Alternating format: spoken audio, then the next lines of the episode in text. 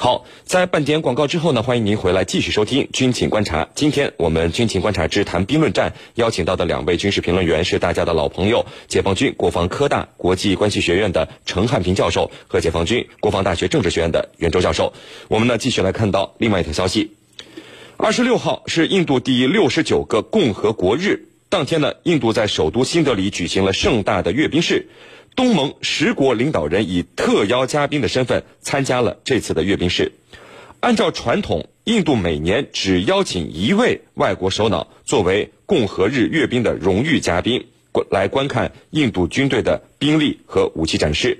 但印度这次一口气邀请了泰国、越南、印度尼西亚、马来西亚、菲律宾、新加坡、缅甸、柬埔寨、老挝和文莱等十个国家的领导人出席阅兵。创下了印度历史上的一个记录，我们呢和您一起来关注。袁教授，我们看到在这个阅兵式上啊，印度总统和总理以及东盟十国领导人是共同检阅了印军各兵种和导弹部队。那么印军呢是展示了最新型的坦克、导弹、战斗机等军事装备，而来自印度各邦的花车也是展示了它独特的文化传统。那么大家在这个印度阅兵上。最让人印象深刻的，可能就属于这个摩托车特技表演，还是还有呢，就是印度军队花里胡哨、让人眼花缭乱的这个军服了。那么，请您先给我们说说印度的这两个传统存在的原因是什么，好吗？好的。那么一提到印度的阅兵，就像您说的那样，啊，人们印象最深的就是它像杂技表演的摩托车表演和花里胡哨、让人眼花缭乱的军服了。呃，虽然这两点呢，在世界上也饱受诟病。甚至有些国家还嘲笑他们，但是印度人始终是痴心不改，一直坚持并将这两项呢，呃，发扬光大。那么，为什么印度会这样做呢？呃，实际上从根本上讲啊，呃，它体现了印度和其他国家文化上的差异。那么，在印度人看来，这种叠罗汉式的摩托车表演和花里胡哨的军服呢，反映的正是印度优秀的传统文化。呃，摩托车的表演反映的是印度苦行僧的修行文化和瑜伽文化，而花里胡哨的军服呢？更能体现出印度的呃民族特色。那么，印度的呃国庆阅兵呢，呃出现摩托车队呢，呃实际上在印度也非常有名，呃叫魔鬼突击队。那么每一次呢都是它的压轴节目。呃，不仅它在在体现印度的文化，那么在印度人看来呢，同时也为这个呃国庆的阅兵，呃他们叫共和共和日阅兵啊，这个增添一些欢庆的场面。那么甚至就有点像我们国家国庆节中的。呃，这个热热闹闹的舞龙灯，啊，那么，呃，当然我们在看印度阅兵的时候呢，实际上啊，也不能，也没有必要过度的解读呃他的摩托车打法表演和花里胡哨的军服，因为在印度的阅兵中，毕竟主体部分还是部队的分列式和各种先进装备的展示。司令，陈教授。那么，印度这次打破传统，召集东盟十国开峰会，并且观看他的阅兵式，十个国家领导人也全都参加了。那么，这传递了什么样的信号呢？给我们分析一下。这里所传递的信号，主要是两个，哪两个呢？一个就是印度要深入介入东南亚事务。那么这里头啊，印度的共和国日以前曾经单一请一个国家的领导人，就是每次请一个。曾经请过日本的安倍晋三，请过美国的奥巴马，啊，一次请一个。那么这一次一下子请了十个，是史无前例的。这样的做法就是表明印度要深入的介入东南亚事务。有一幅宣传画，这个印度总理莫迪站在中间，然后呢，两边各是五个东盟国家的首脑。那这里头就看得很清楚。就是印度要成为主导东盟事务的一方，而印度呢，过去的政策叫向东看，look first。现在呢，莫迪上台以来，改为 act first，act 是行动，就向东行动，从向东看变成向东干。那么这里头就是一个飞跃，一个升级版的向东看，这是传递的第一个信号。第二个信号呢？要挤压我们中国在东盟的影响力。印度非常清楚，这些年来我们在东盟地区有很多布局，花了很多的心思，包括我们的一带一路，包括这个我们跟东盟的升级版的自贸区互联互通等等，印度是看在眼里，急在心里。所以呢，他进入东南亚地区，就是要想办法挤压咱们中国在东盟的影响力。这个里头呢，还要和特朗普政府的印太战略结合起来，因为美国、日本、澳大利亚、印度这四国的准同盟，他们携起手来，和美国特朗普政府的印太战略是一脉相承的，就是从印度到日本这样一个广阔的地带来阻挠、遏制、打压中国。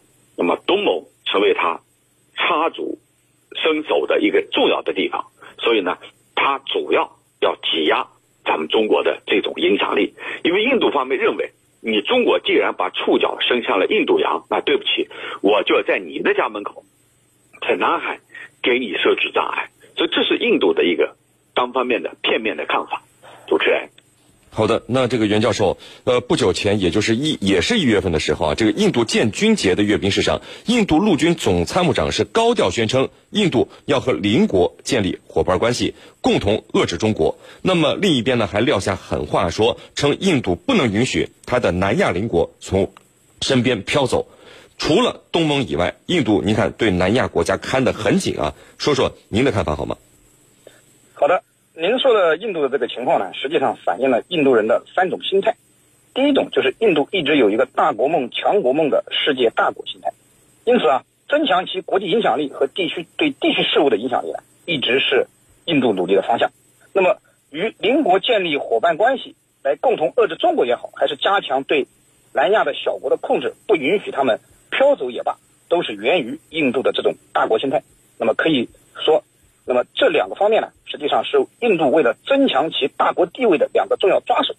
那么这次共和国日中，印度一下子邀请了十个东盟国家领导人。实际上，刚才陈教授也讲到了，那么体现了印度要深入介入东南亚事务的这种呃想法。那么其实呢，也表现出了他争当世界大国的一种心态。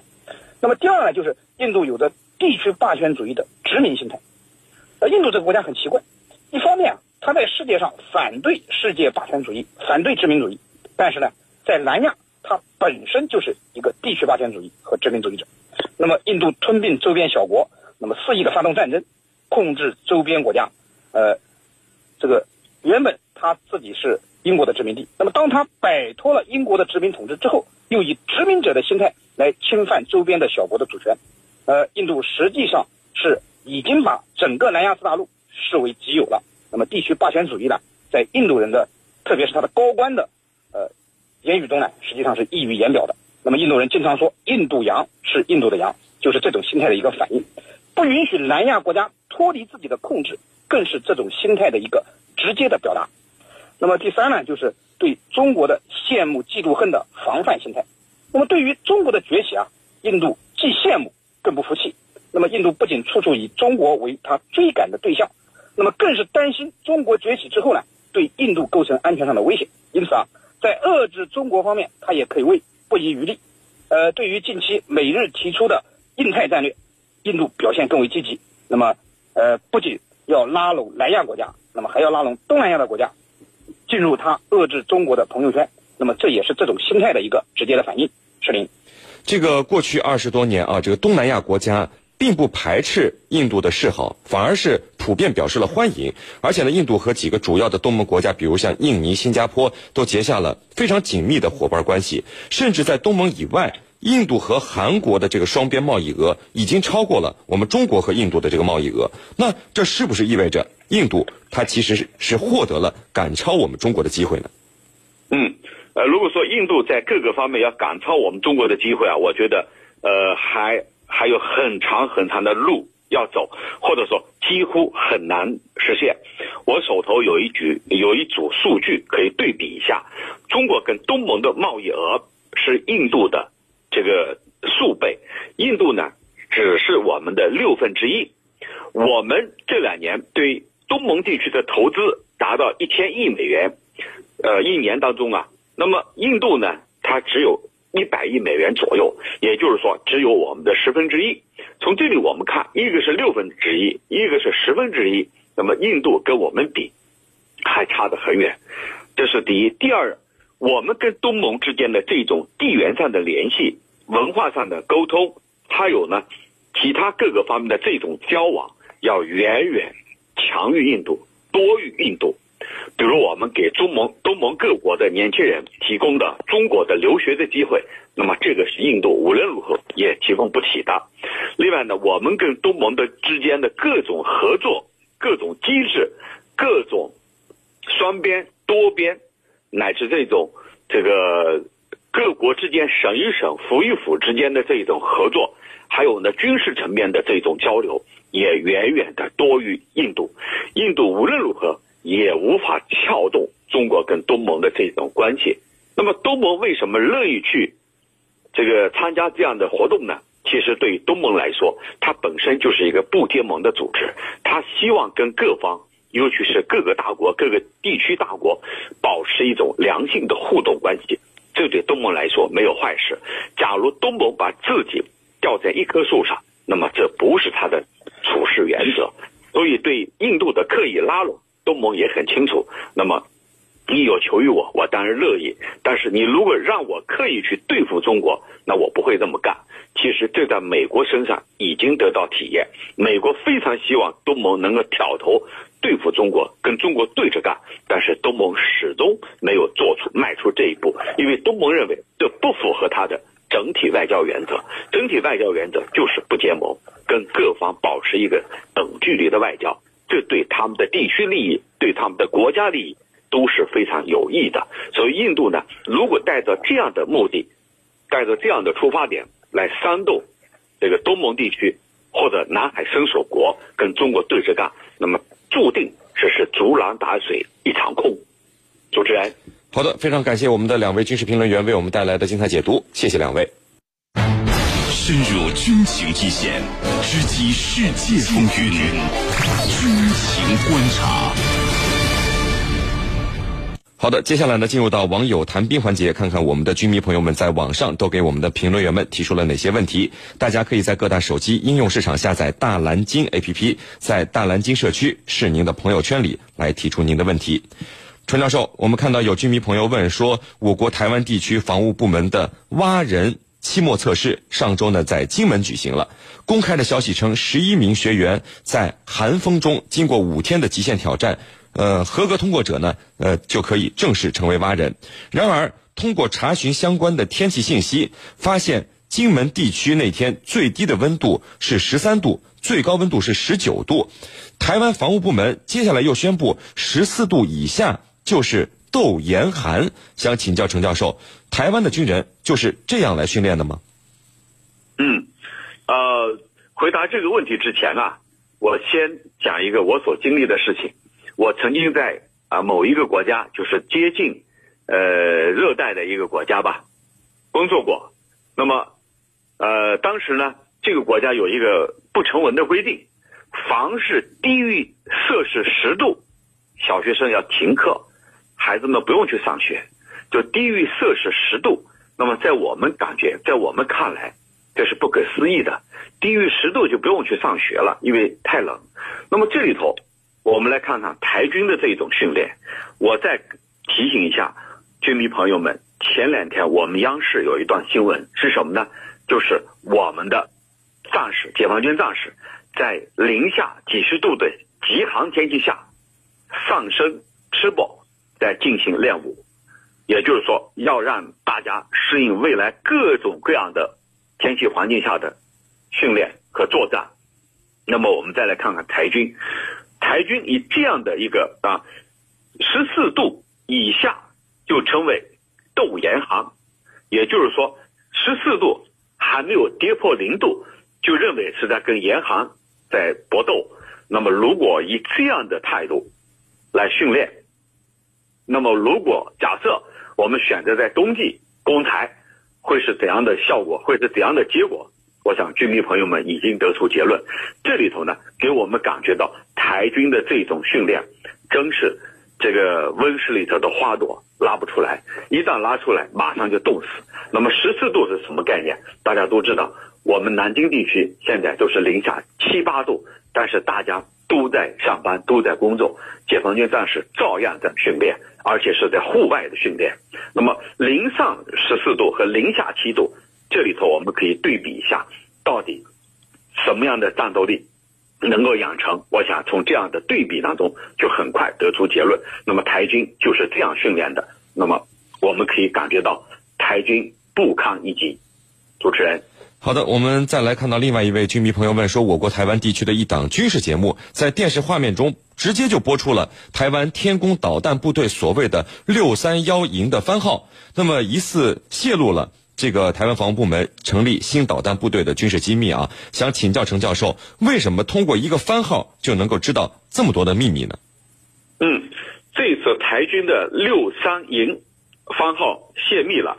就是大家都知道是导弹部队，其实呢，我们知道台军台湾地区它就是一个弹丸之地，你这个营在干什么，什么样的部队在哪里，装备？有什么样的装备，驻地有什么，大家都了如指掌，非常清楚。所以台湾地区防务部门刻意保密，那根本就没有办法保密，因为你这个番号，这个资深一点的军迷他都知道。而且你这个军营里头走出来的的兵，他也会这个在有意无意当中会泄露一些消息。而且台军呢，目前我们都知道，他普遍士气不高，也不愿意去呃当兵入伍。那么在很多情况下，很多信息就容易被泄露出来。泄露出来，那么军迷朋友们都清楚了，六幺三营你的番号干什么的，驻扎在哪？一目了然，所以呢，台湾地区他想保密，他是很难的。其实，在以往的节目里头，我们也说过。主持人，陈教授，我们看啊，有军迷朋友问说，美军再次向菲律宾捐赠武器了，但是呢，没有具体说明交付的弹药啊、爆炸物的种类和数量。那么，美国不断的捐武器给菲律宾，目的是什么呢？维持关系，还是就是因为是盟友呢？嗯，美国捐赠武器给菲律宾。其实呢，除了捐赠给菲律宾，他还把他淘汰的一种海岸警备队的巡逻艇赠送给越南方面。这样做的目的，一方面他们是之间的这种，他们是盟友，要维持维护住他们的盟友关系。否则的话，你难以向菲律宾做出交代，因为他们之间有美菲共同防御条约。那么如果说你什么都不做，菲律宾会认为这种盟友关系可有可无，所以呢，美国会定期或不定期的把一些淘汰的二手武器装备，呃，交还给，呃，这个送免费送给菲律宾，这是第一个。那么第二个呢，就是我们要注意到，呃，从去年 IS 武装分子在菲律宾南部这个形成势力以来，俄罗斯跟中国都向菲律宾提供了一些轻武器，所以这让美国感到压力压力山大。美国呢？如果说他再不采取行动，很有可能菲律宾会受到中国和俄罗斯的影响。而事实上，菲律宾总统杜特尔特非常乐意改善和中国和俄罗斯的关系，而不是像以前的政府在美国的一棵树上吊死。所以在这样的背景下，美国以不断的征送这种旧武器的办法来这个联络两国的关系，来紧紧拉住菲律宾。主持人。好的，陈教授，我们看另外一位军迷朋友问说，美国总统特朗普突然敦促土耳其保持谨慎，避免任何可能导致美土军队发生冲突的举动。陈教授，您怎么看美国总统的这个表态呢？好的，我们来看这次我们看到啊，土耳其的态度是很坚决的，就是一定要打压阿夫林地区的库尔德人武装，而库尔德人武装呢，又是美国人在背后支持的，所以这样一来呢。你等于说，你土耳其所打压的是美国所支持的武装，那必然会导致两国关系高度紧张。而土耳其和美国都是北约成员国，美国不希望因此而和土耳其呢闹僵。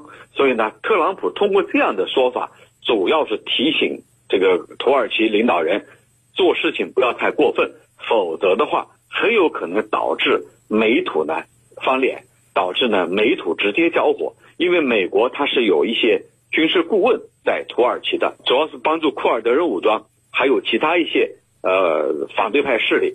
那么美国人在里头，如果说这种打压行动、军事打击行动伤及了美军人员，那很有可能导致双边的关系啊，这个无法掌控，会进一步恶化下去。所以呢，特朗普的呼吁等于是警告土耳其总统不要做的太过分，适可而止。那么我觉得主要还是避免双方呢彻底撕破脸。主持人，好的，非常感谢解放军国防科大国际关系学院的陈汉平教授为我们带来的精彩解读，谢谢陈教授。